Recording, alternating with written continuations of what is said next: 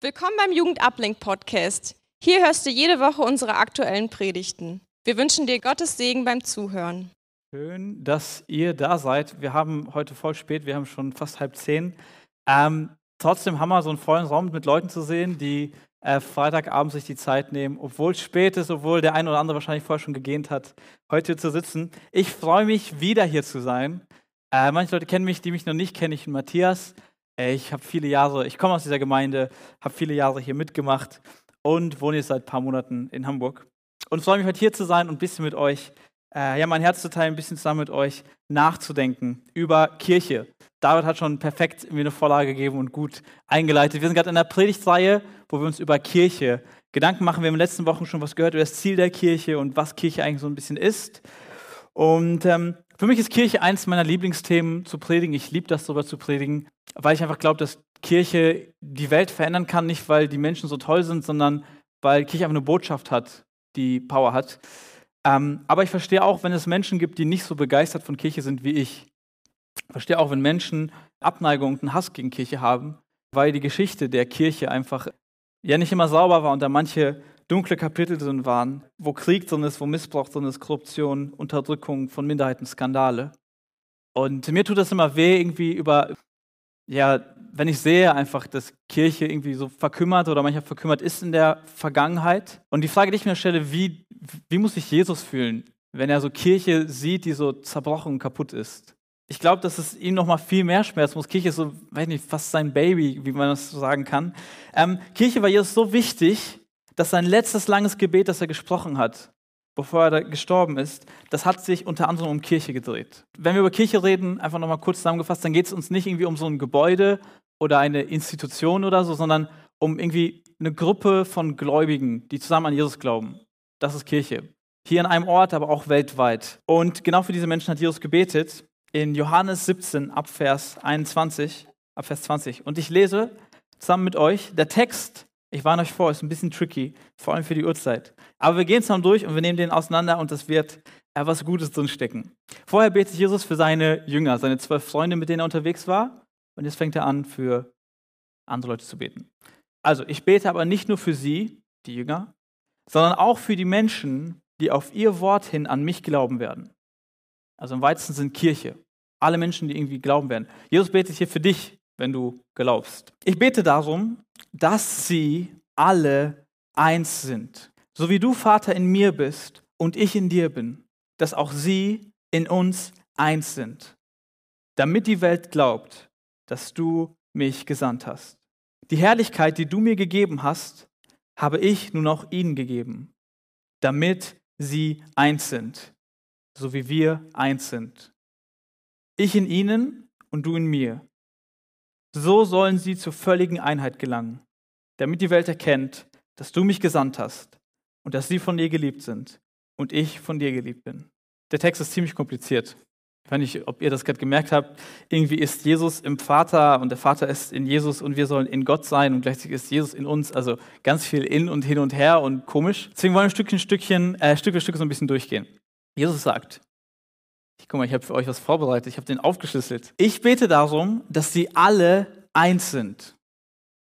So wie du, Vater, in mir bist und ich in dir bin, dass auch sie in uns eins sind, damit die Welt glaubt, dass du mich gesandt hast. Ich finde spannend. Das ist das letzte große Gebet von Jesus. Er hätte für tausend Sachen beten können.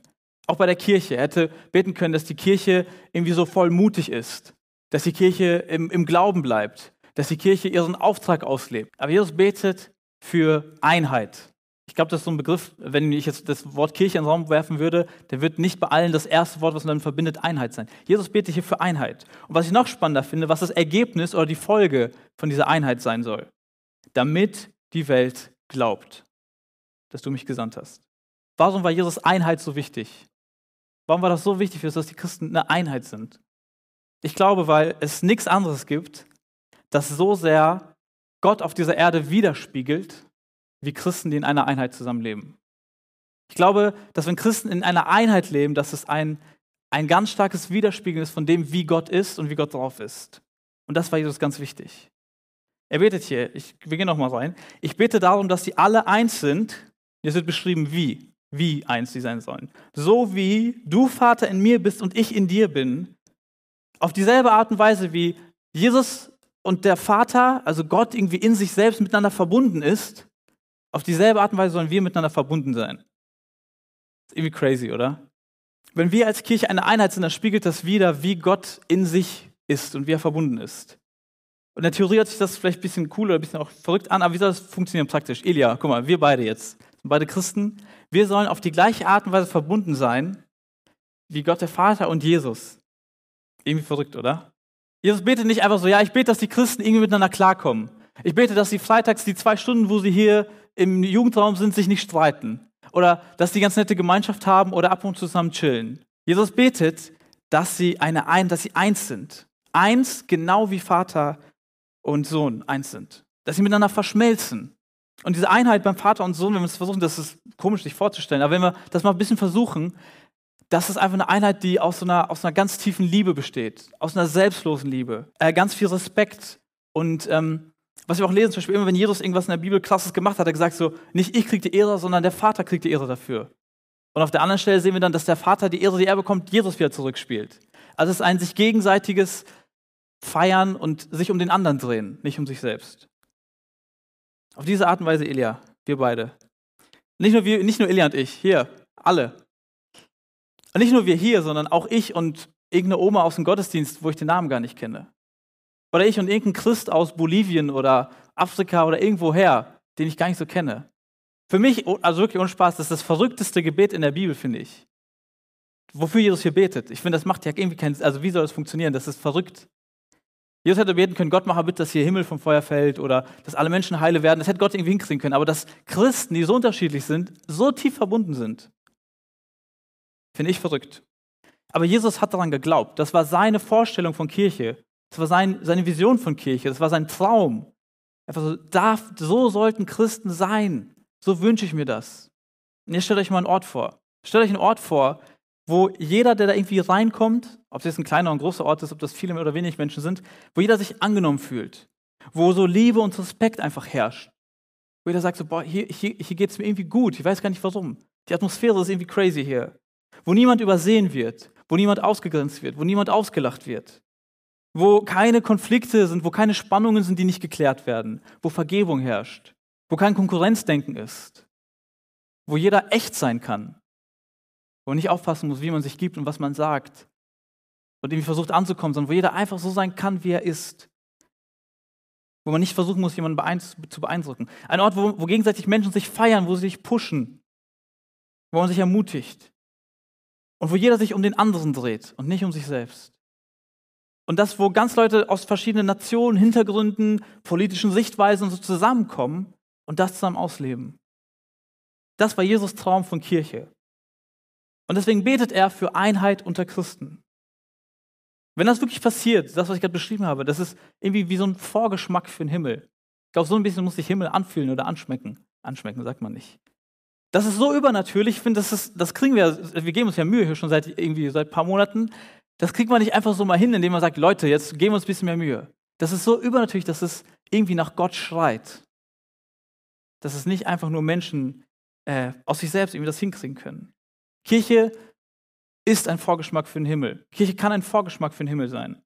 Und die erste Kirche, die hat das so ungefähr gelebt. In der ersten Kirche, da haben sich ganz viele Menschen schnell zum Glauben gekommen und Leute haben ihr Haus verkauft, um das Geld zu spenden und anderen Menschen zu helfen.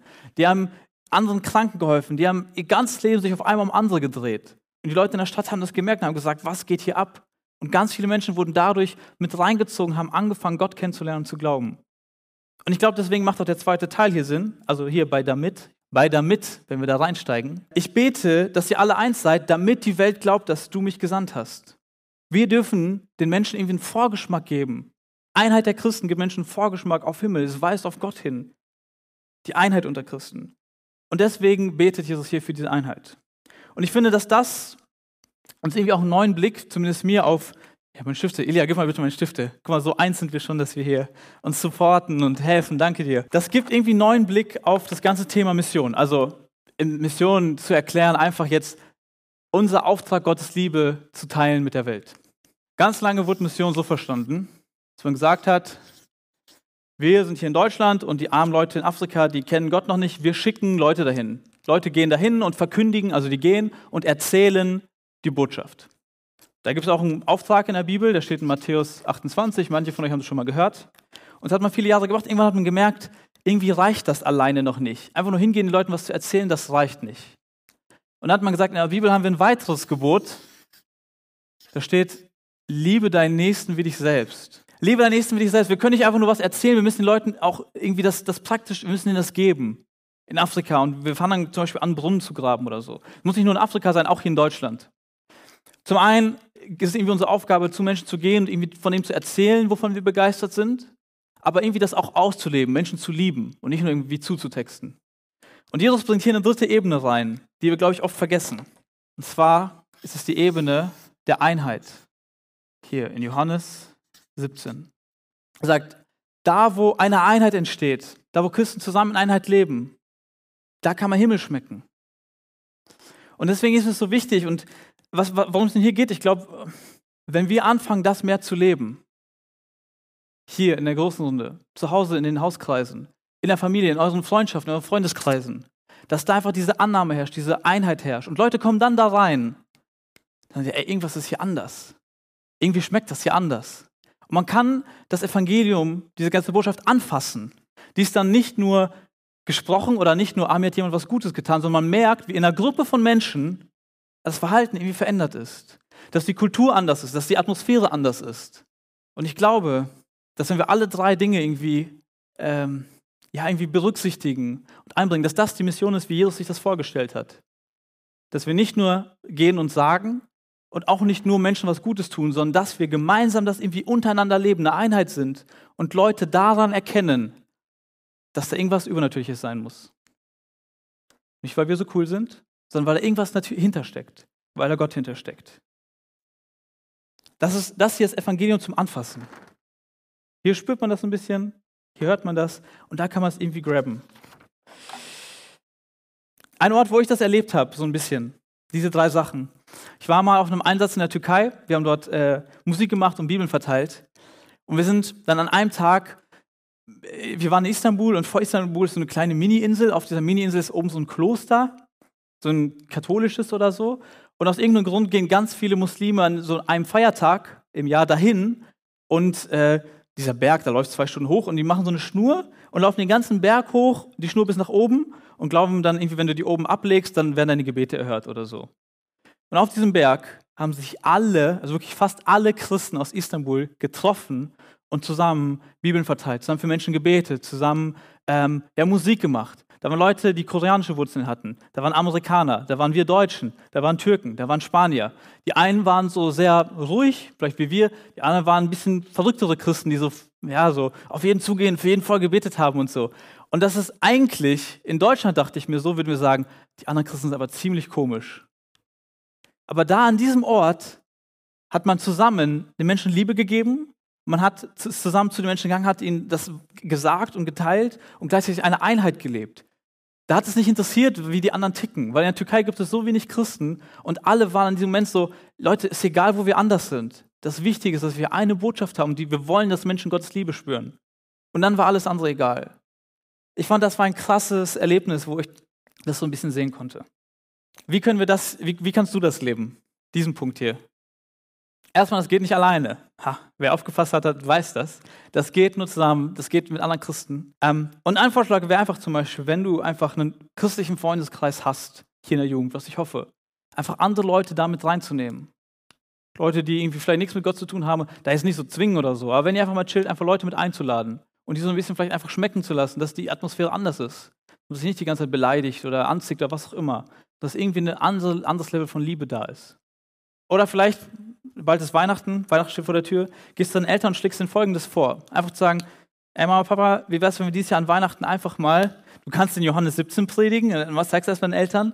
Und dann sagst du, wie wär's, wenn wir einfach jemanden in unsere Familie mit reinnehmen und die Liebe, die wir in der Familie haben, einfach spüren lassen. Wenn er vielleicht an Weihnachten alleine ist, einfach mit einzuladen. Und dann Leute einfach schmecken zu lassen, wie das sich anfühlen kann, Familie zu sein, die zusammen irgendwie, hoffentlich irgendwie in Gott verbunden ist. Zwei Ideen, die dürfen natürlich kreativ sein. Und mir ist es voll wichtig gewesen, dass irgendwie dieser Punkt von, das weist irgendwie Leute auch auf Gott hin. Stell dir vor, wenn Leute hier reinkommen und einfach merken, dass hier ein Unterschied ist. Merken, dass hier irgendwie nicht alles, dass alle sich um sich selbst drehen. Wenn Leute hier reinkommen und sagen, ich, ich, ich spüre hier irgendwas. Mein Ziel ist, oder mein Wunsch war für die Jugend, dass Leute reinkommen und sagen, dass jeder, der hier reinkommt, auf irgendeine Form Gottes Liebe spürt.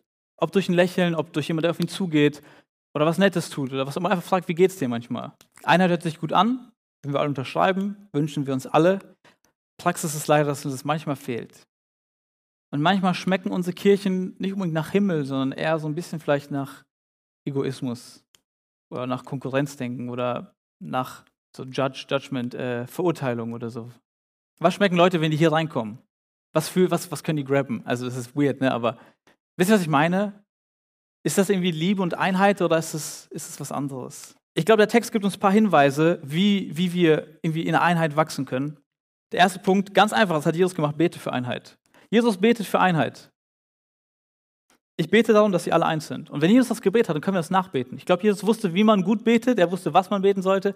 Und ich möchte einfach auffordern, das einfach anzufangen. Erstmal anzufangen, vielleicht grundsätzlich für deine Kirche, für deine Jugend zu beten. Nicht nur für dich, auch für deine Kirche. Und wenn du betest, dann bete in erster Linie für Einheit. Das ist das Wichtigste. Noch bevor, das ist noch wichtiger, als dass wir irgendwie endlich mal coolere Lieder singen oder so. Sondern bete für Einheit. Zweiter Punkt. Wir schauen wieder in den Text.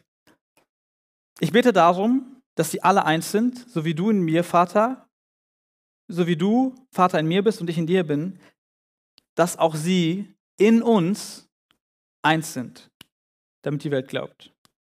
Für manche ist vielleicht ein bisschen Deutschunterricht hier so, ne? Aber ich glaube, manchmal lohnt es sich auch in Bibeltexte tiefer reinzugehen, dass wir nicht nur einfach diese Kühlschrank-Bibelverse, die sich so super schön anhören, irgendwie bei uns dran bappen, sondern sagen, lass uns versuchen, tief reinzugehen. Und ich glaube, dieses in uns ist ein wichtiger Hinweis. Nur wenn wir tief mit Gott verbunden sind, wenn wir in Gott verbunden sind, dann können wir miteinander verbunden sein. Ich möchte euch von einem kleinen Abenteuer erzählen, was ich diesen Sommer erlebt habe. Ich war zum ersten Mal segeln. Es hat Spaß gemacht, bis wir am zweiten Tag fast gestorben sind. Ähm, wir sind, äh, das war halt so eine christliche Freizeit. Da waren wir zehn Leute auf diesem Segelturn, nennt sich das, also Segel, ja, Reise. Und waren unterwegs und da war halt ein Kapitän, der erfahren ist und alle anderen Leute waren so, die hatten keine Ahnung, so wie ich, zum ersten Mal da, so, yeah, cool, Bilder für Insta. Ähm, und dann waren wir da unterwegs und am zweiten Tag äh, hatten wir, ist unser Motor ausgefallen. Dann waren wir noch ein bisschen getrieben, einfach weil es ein Segel ist. Also moderne Segelboote laufen mit Motor, damit kannst du auch lenken und so. Aber wenn der Motor mal ausfällt, was eigentlich nicht passieren sollte, kannst du immer noch ein bisschen mit dem Segel machen. Wenn dann aber ein Sturm kommt, kannst du nicht mehr lenken, sondern kannst nur noch versuchen, die Segel zu drehen. Und dann ist Rambazamba. Ein Sturm ist aufgekommen und der Einzige, der Ahnung hat und uns zusammengebracht hat und uns ruhig gemacht hat, war der Captain. Und ich stand hinten da, also vier Segel, und der eine muss da ziehen, der andere muss da ziehen, das wackelt alles. Fünf von zehn Leuten haben einfach zwei Stunden durchgekotzt, also wirklich. Und ich fand in diesem Moment, das war der Moment, der uns am allermeisten verbunden hat von diesem ganzen Einsatz. Wir waren irgendwie eine Einheit. Wir haben zusammen funktioniert. Jeder hat sich irgendwie auf den, auf den anderen geachtet. Wir haben aufeinander uns, äh, wir haben uns zusammen gegenseitig ermutigt und gestärkt. Der eine hat den Kopf von dem anderen gehalten, der gekotzt hat, und dann hat der wieder seinen Kopf gehalten. Und die anderen haben oben das Segel gegenseitig gezogen. Und was verbunden hat, waren die Anweisungen des Captains. Er war der Einzige, der cool geblieben ist. Die anderen sind durchgedreht. Er hat gesagt, da dieses Segel da hochziehen und das und da und da und da und du da und kümmere dich da, der kotzt gerade, hilf das mal auf. Der Captain war der eine, der uns vereint hat, der uns irgendwie eine Ruhe gegeben hat, der uns connected hat. Er war unsere gemeinsame Basis. Und ähnlich die, die, das Ende der Geschichte. Äh, es war im Endeffekt so schlimm, dass wir fast auf das Land aufgetrieben wären vom Sturm. Das Schiff wäre zerbrochen. Deswegen wurden wir vorher abgeschleppt. Also kam so ein Rettungsboot und die haben uns abgeschleppt und dabei unser Schiff noch mehr kaputt gemacht. Ja, andere Geschichte. Mein Punkt war, was uns verbunden hat, war der Captain. Der hat uns Sicherheit gegeben. Der hat uns connected. Und ich glaube, dass es ähnlich auch ist, dass wir als Christen diese eine Sache haben, die uns verbindet, die uns Sicherheit gibt und die uns irgendwie zusammenschweißt. Das ist Gott und das ist unsere Beziehung zu Gott. Wir sind alle super unterschiedlich, Elia und ich so ein bisschen, aber hier in diesem Raum sind wir ganz verschiedene Menschen. Und ich glaube, ohne dass wir so irgendwie glauben würden oder uns dafür interessieren würden, würden wir niemals in der Kombi hier sitzen. Wir würden ja nie so zusammenkommen. Aber wir würden es auch nie hinbekommen, irgendwie eine Einheit zu sein. Was uns verbindet, ist die Beziehung zu Gott. Und das ist nicht, dass wir sagen, was uns verbindet, ist hier irgendwie eine coole Vision. Dass wir sagen, ja, wir wollen all das erreichen. Wir wollen, dass irgendwie jeder zu Hause ein MacBook hat und wir lieben das und dafür setzen wir uns ein. Nein, wir haben, nicht, wir haben was Höheres, was uns verbindet. Das ist Gott. Und das ist auch nicht nur irgendwie Spaß oder so. Das ist eine Beziehung zu Gott, die uns verbindet. Gott ist die Basis für unsere Einheit. Gott ist die Basis für unsere Einheit. Gott ist derjenige, der angefangen hat, sich nicht um sich selbst zu drehen, sondern sich um uns zu drehen. Diese tiefe Liebe, die Gott in sich hat, die hat er auf uns angewandt. Er hat sich angefangen, für uns zu ziehen, auf uns zuzugehen. Und ich glaube, je mehr wir das erleben, das, das verändert uns. Wenn wir selbst Liebe erfahren, das verändert uns. Ich habe jetzt äh, mit meiner Frau, ich erzähle heute viel zu viele Geschichten, ich habe jetzt mit meiner Frau eine Serie zu Ende geguckt, äh, Modern Family. Kennt das jemand? Mag das jemand? Eure Aufgabe, die jetzt durchgucken, sagt, der Prediger hat es gesagt, äh, sind 13 Staffeln. Das ist eine Familie, äh, die ganz, so eine Patchwork-Familie, ganz bunt zusammengemischt und da ist halt einer, der heißt Jay, das ist so ein alter Mann, der ist 60 und in den ersten Staffeln, der haut nur blöd, also so gemeine Sprüche raus. Einfach ein alter Mann, hat eine Scheidung hinter sich, so ein bisschen verbittert und der haut Sprüche raus und macht alle fertig. Und am Ende in der 13. Staffel, in fast jeder Folge heult er und ist so nett und macht so emotionale Ausbrüche und kümmert sich um die Menschen. Was ihn verändert hat, war, dass er geheiratet hat nochmal neu und die Frau ein Kind mit in die Ehe gebracht hat und diese, diese Familie, diese Liebe, die er erfahren hat, sein Herz verändert hat. Und ich glaube, dass, es, dass wir Menschen so funktionieren, dass Liebe uns verändert, dass Liebe unser Herz verändert. Und umso mehr verändert uns die Liebe von Gott, nicht nur von irgendwelchen Menschen, die manchmal es nicht hinkriegen, uns zu lieben, sondern ein Gott, der uns beständig liebt. Wenn wir das mal runterbrechen, guck mal, rein logisch gesehen. Wenn, Gott, wenn es wirklich stimmt, dass Gott uns liebt, dass Jesus sein eigenes Leben gegeben hat, um uns zu retten, wenn das stimmt, dann ist es doch eigentlich nur logisch, dass wir ein bisschen dankbar sind und dann Gott dafür dankbar sind und ihn zurücklieben. Als Kinder wird uns beigebracht, wenn jemand dir einen Bonbon gibt, sagt Danke. Und ich glaube, dass es eigentlich ja irgendwie nur logisch ist, wenn wir Gott zurücklieben. Leider bleiben wir Christen manchmal auf dieser Stufe stehen. Die Stufe, die tiefer ist, dass wir anfangen, einander zu lieben. Das ist die Stufe, die tiefer ist. Je mehr wir verstehen, dass Gott sich um uns selbst dreht, dass Gott sich nicht um sich dreht, sondern um uns.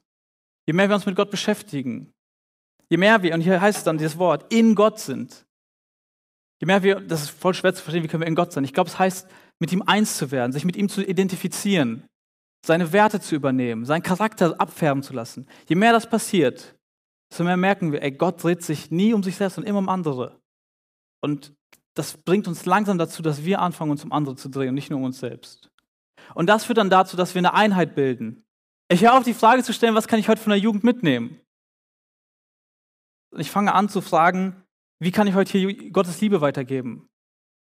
Wem kann ich quatschen? Wen kann ich ermutigen? Ich auf zu sagen, ja, was, was soll ich davon, was bringt mir das, zur Kleingruppe zu gehen? Und fange an zu fragen, wo kann ich da für Menschen beten? Wo kann ich Menschen zuhören? Wo kann ich Menschen ermutigen? Ich höre auf zu fragen, was habe ich davon, wenn ich mit dieser Person treffe? Und fange an zu fragen, Wer ist einsam in meinem Umfeld und könnte es gebrauchen, jemanden zu haben, der, der sich um ihn kümmert, der Zeit mit ihm verbringt? Das ist Drehen um andere und nicht um sich selbst. Und wenn wir das machen, dann, wird, dann, dann passiert das, dann, dann wird Evangelium zum Anfassen. Dann kann man die Botschaft anfassen. Und das ist ein Vorgeschmack für den Himmel. Das ist Next-Level-Liebe. Das ist nicht nur, ich liebe Gott zurück, weil er so gut zu mir war, sondern ich fange an, andere Menschen zu lieben, weil Gottes Liebe in meinem Herzen was bewegt. Und stell dir vor, wie das aussehen würde in der Jugend, wenn das Klick macht, wenn wir damit anfangen. Der Text hat noch zwei weitere Hinweise, auf die ich kurz eingehen möchte. Genau, nur in Gott können wir eins sein, die Zusammenfassung. Weiter, Vers 22. Jesus sagt, die Herrlichkeit, die du mir gegeben hast, Jesus betet zum Vater, habe ich nun auch ihnen gegeben, damit sie eins sind, so wie wir eins sind. Jesus gibt uns irgendwie eine Herrlichkeit, damit wir eins sein können. Was soll das wieder heißen? Irgendwie der Text ist super un ungriffig. Herrlichkeit ist ein komisches Wort. Ich habe nachgeschlagen und das wird übersetzt, also man kann es zusammenfassen als sowas wie Manifestation von Gottes Charakter. Wenn es immer noch zu kompliziert ist, man könnte es beschreiben als Spürbarkeit von Gottes Schönheit. Herrlichkeit ist Spürbarkeit von Gott, Spürbarkeit von Gottes Schönheit. Das ist Herrlichkeit. Und Jesus hat Gottes Herrlichkeit spürbar gemacht. Er hat gezeigt, wie Gott ist. Er hat seinen Charakter gezeigt. Er hat sein, exakt wie Gott denkt, wie Gott fühlt. In seinen Taten, in seiner Liebe und in der Einheit, die er gelebt hat mit seinen Jüngern. Und diese Herrlichkeit gibt uns Jesus, damit wir eins sein können. Und ich glaube, das sagt zwei wichtige Sachen über uns aus. Die erste Sache ist, wir sind Gott so wichtig, dass er ein Stück von sich selbst, von seiner Herrlichkeit in uns reinlegt. Gott gibt sich nur ein bisschen mit uns ab. Er legt ein Stück von sich selbst in uns rein weiß nicht, was es mit dir macht, aber mir gibt das irgendwie einen, einen, einen ganz anderen Blick und einen extremen Wert. Selbst wenn andere Menschen sich nicht um mich kümmern oder mich ignorieren oder hassen, Gottes bin ich so wichtig, dass er etwas von sich selbst in mich reinlegt. So tief verbunden will er mit mir sein. Für Gott bin ich bedeutend. Und zweitens zeigt das ja auch, dass wir irgendwie angewiesen sind auf Gottes Schönheit, auf Gottes Herrlichkeit. Dass uns irgendwie das fehlt und nur das uns dazu bringt, dass wir diese Einheit leben können. Und diese beiden Punkte sind vielleicht zusammengefasst die Message der ganzen Bibel. Die eine Sache, wir kriegen es irgendwie, uns fehlt irgendwie etwas, wir kriegen es nicht immer hin, diese Einheit zu leben und mit jedem im Frieden zu sein und ein guter Mensch zu sein. Und auf der anderen Seite sind wir Gott trotzdem so wichtig, dass er selbst sich in uns reinlegt, dass er mit uns so tief verbunden sein möchte. Wir brauchen Gottes Herrlichkeit. Und der letzte Vers, und er wird kurz. Ich in ihnen und du in mir. So sollen sie zur völligen Einheit gelangen, damit die Welt erkennt, dass du mich gesandt hast und dass sie von dir geliebt sind, wie ich von dir geliebt bin. Vorher haben wir gelesen, dass wir in Gott sein sollen. Und jetzt heißt es, dass Jesus in uns sein soll. Wie soll das gehen, dass eine Sache in einer anderen Sache drin ist, die in der Sache drin ist? Also ich kann entweder in diesem Haus sein oder der Finger kann in meinem Mund sein. Aber ich kann nicht im Haus sein, das Haus kann gleichzeitig in mir sein. Versteht ihr, was ich meine? Ich habe überlegt und überlegt und ich glaube, mir ist eine Veranschaulichung angefallen, ein, ja, ein physikalisches Phänomen, wo das funktioniert, dass etwas in etwas anderem ist, das gleichzeitig in dem anderen ist. Zwei Gläser Wasser. Rechte Glas Wasser und linkes Glas Wasser. Jetzt bräuchte ich ein drittes Glas Wasser, ich habe es verloren. Ah. Wenn ich die zusammen in ein neues Glas schmeißen würde, so machen wir das. Das rechte Glas ist jetzt im linken Glas und gleich das linke Glas im rechten Glas. Am liebsten wollte ich einen Eimer haben, versteht ihr, ne? Also das Wasser verbindet sich und es wird eins.